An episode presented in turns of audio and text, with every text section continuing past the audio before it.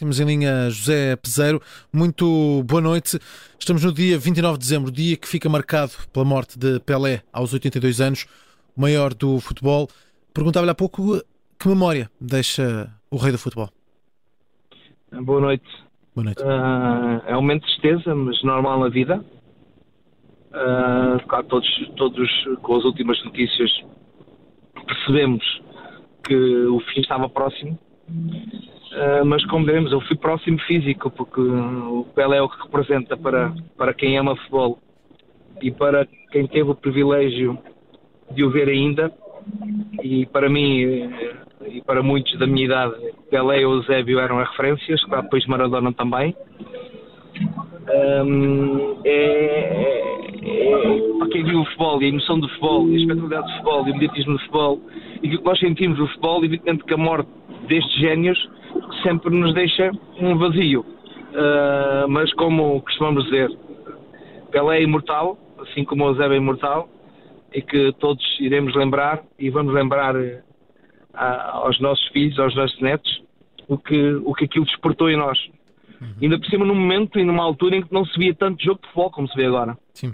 Os primeiros jogos que eu via de Pelé uh, acabou, uh, eram jogos em que tinham muito espaço, para, muito tempo para vermos um jogo, quer dizer, não havia esta densidade de jogos e para vermos Pelé e Eusébio era uma loucura, uh, porque não tínhamos acessibilidade, não tínhamos dinheiro para ir aos estádios, não tínhamos também os jogos da televisão como existem neste momento, um, e tínhamos, isso era pressionado quando havia um Mundial e da forma como era. Portanto, uh, ou seja, amámos tanto aqueles jogadores, vendo-os muito menos do que vemos neste momento a grandes estrelas. E, mas a verdade é que elas, elas marcaram-nos tão. E sequer também nós tínhamos outra idade e outro momento de emoção da nossa vida, e até porque a paixão do futebol nós neste momento gerimos-la melhor, mas naquela altura era uma loucura. Sim. E deixaram-nos grandes marcas. Como digo, o Eusébio partiu e neste momento Pelé Uh, mas como digo, esses ídolos ficam sempre na nossa memória. Falava desse, desse aspecto, de, da oportunidade que teve de ver uh, Pelé.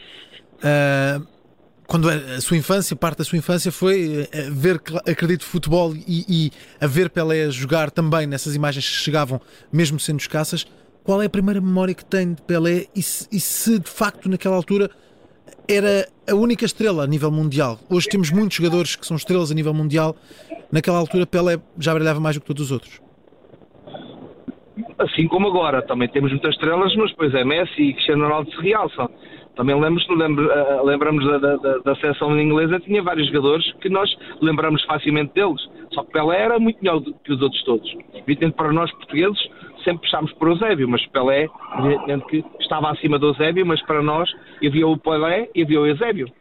Um, e que, evidentemente, que o Mundial de 66, que eu era, ainda tinha 6 anos, mas depois acabámos por rever muitos jogos que nós vimos pela Eusébio, da minha, da minha, da minha idade, as pessoas da minha idade, um, vimos através de vídeos, através de reportagens, através de repetições de jogos.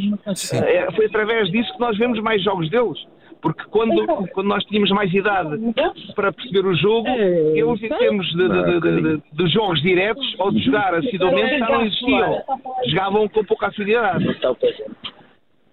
Uh, José Pesaro, muito obrigado por ter juntado a nós nesta emissão. Estamos a recordar uh, Pelé, que morreu hoje aos 82 anos.